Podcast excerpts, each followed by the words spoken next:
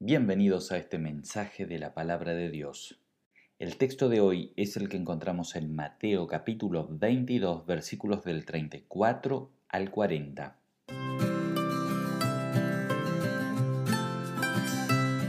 ¿Cuánto se habla del amor? En nuestros días suele asociarse el amor con un sentimiento, especialmente con un sentimiento hacia nuestros afectos. Amar a un hijo, a la pareja, a un amigo, a nuestros padres, madres, abuelos.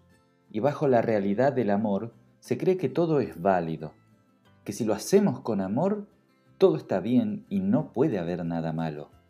Es como si diría, un ladrón que roba, haciéndolo con amor, hace lo correcto. Esto sería una locura, ¿verdad? No todo lo que se hace con empeño, con amor, con entrega, es lo correcto. En nombre del amor se comete toda clase de abusos.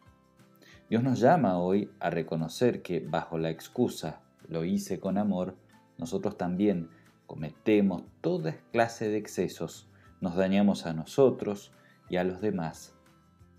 En vez de acercarnos a la fuente verdadera del amor, que es Dios y su santa palabra, buscamos la fuente del amor dentro de nosotros mismos. Los sentimientos como base para una vida de verdadero amor son lo más inestable que existe. Frente a este engaño en el cual vivimos y por estos sentimientos a los cuales nosotros nos dejamos arrastrar, Dios hoy nos llama a reconocer nuestra maldad y arrepentirnos por nuestros caminos torcidos y nos llama a ir por un camino mucho mejor. Nos enseña, nos muestra su corazón y nos dice, deja de buscar dentro tuyo a la fuente del verdadero amor y mírame a mí. Nos abre su corazón, nos muestra su amor. Y el amor de Dios no es algo de palabras, sino que de hechos. Leemos en Romanos 8:39, ni lo alto, ni lo profundo, ni ninguna otra cosa creada nos podrá separar del amor que Dios ha mostrado en Cristo Jesús nuestro Señor.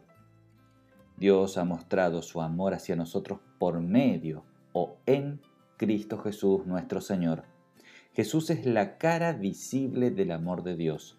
O en otras palabras, si sacamos a Cristo del medio, posiblemente veremos un Dios injusto, poco amoroso y hasta sangriento. Pero en Cristo, Dios se derramó completamente por nosotros, por amor. Acerca de esto nos enseña también el apóstol en Romanos 5, 6 al 8. Allí dice, a la verdad, como éramos incapaces de salvarnos, en el tiempo señalado, Cristo murió por los malvados. Difícilmente habrá quien muera por un justo, aunque tal vez haya el que se atreva a morir por una persona buena. Pero Dios demuestra su amor por nosotros en esto. En cuanto todavía éramos pecadores, Cristo murió por nosotros. Jesús es el amor de Dios en acción. El nacimiento de Cristo y su encarnación fueron un regalo del corazón de Dios. El completo ministerio de Cristo es un regalo de Dios al mundo. La palabra consoladora que salía de la boca del Señor es un regalo del amor de Dios al mundo. Y ni hablar del sacrificio de Cristo. Es Dios mismo abriendo su corazón casi literalmente en Cristo tenemos un Dios que carga con nuestras enfermedades, lleva nuestros dolores y limpia nuestro pecado. El amor de Dios no es cosa de palabras, se demuestra con hechos, hechos concretos. Hechos concretos como la realidad del agua del bautismo salvando vidas. Hechos concretos como el de su presencia corporal entre nosotros a través del misterio de la Santa Cena hechos concretos como las palabras del Señor proclamadas desde sus púlpitos y desde sus iglesias para que los cristianos hallen el consuelo. Jesús, en el pasaje de hoy, enseña sobre el amor y dice lo siguiente, Mateo capítulo 22 versículos 37-38. Jesús les respondió, Amarás al Señor tu Dios con todo tu corazón, con toda tu alma y con toda tu mente. Este es el primero y más importante mandamiento. ¿Qué es lo peor de parte de aquellas personas que amamos? La indiferencia, cuánto lastima y duele la indiferencia de los seres queridos. Cristo aquí nos enseña que el primero y gran mandamiento es el amor a Dios. Y este amor hacia Dios no es algo solamente interno, que se demuestran con nuestras intenciones o nuestras actitudes profundas, sino con hechos concretos. ¿Cuál es el primer y principal acto de demostración de amor hacia Dios? La fe, la confianza y el acercarnos a Él, el tener relación con Él. Y la relación con Dios es una relación que se basa en oír la palabra y en respuesta a esta palabra nosotros ofrecemos nuestros sacrificios a Dios, nuestros sacrificios de oración, nuestro sacrificio de alabanza y acción de gracias. Y para todo esto Dios creó un ambiente especial, el ambiente del culto o del servicio público. Cristo mismo dice en Juan 8:47, el que es de Dios, las palabras de Dios oye.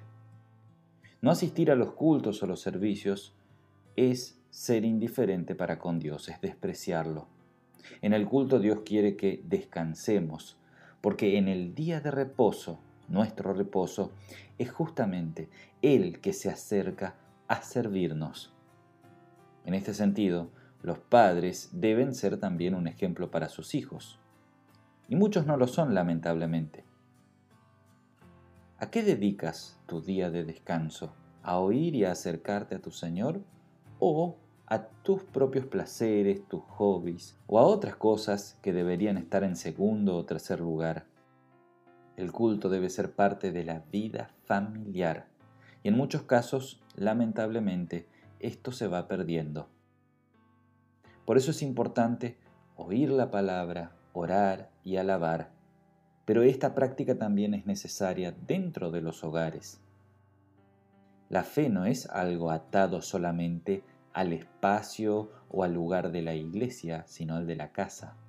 Es importante que cada familia dedique un momento al día para oír la palabra de Dios y para la oración. Y para esto es importante el altar familiar que no es otra cosa que un tiempo en el cual nos sentamos a oír lo que Dios tiene para hablarnos. Y tiempo en el cual también nosotros hablamos con Dios, dándole gracias por todo lo que Él nos da y pidiendo por cada una de nuestras necesidades. Con esto aprendemos nosotros mismos y enseñamos a los nuestros, es decir, los de nuestra casa, que no somos autónomos, que tenemos un Padre en los cielos que cuida y provee de nuestras familias. Cristo también enseñó un mandamiento sobre amar la creación. Mateo capítulo 22 versículos 39 y 40 dicen así. Y el segundo mandamiento es semejante al primero. Amarás a tu prójimo como a ti mismo. De estos dos mandamientos dependen la ley y los profetas. El amor no solo va dirigido hacia Dios, hacia el Creador, sino también hacia el prójimo, hacia la creación. El pecado busca justamente romper la relación entre Dios y la creación. Y esto es lo que Cristo restaura, la relación con el Creador y la relación con nuestro entorno, con la creación en la cual Dios nos puso. En Cristo sabemos que somos amados y salvados por el Creador. Y en Cristo también somos una nueva creación puestos en el mundo para amar al prójimo. Y el amor al prójimo, al igual que el amor a Dios, se manifiesta con acciones concretas. La vida cristiana es una vida de constante restauración. Dios nos restaura para que nosotros vivamos en paz con el Creador y con nuestro entorno. El amor hacia el prójimo nace de la acción de Dios en nuestras vidas, acciones concretas que Dios constantemente demuestra viniendo a nuestras vidas.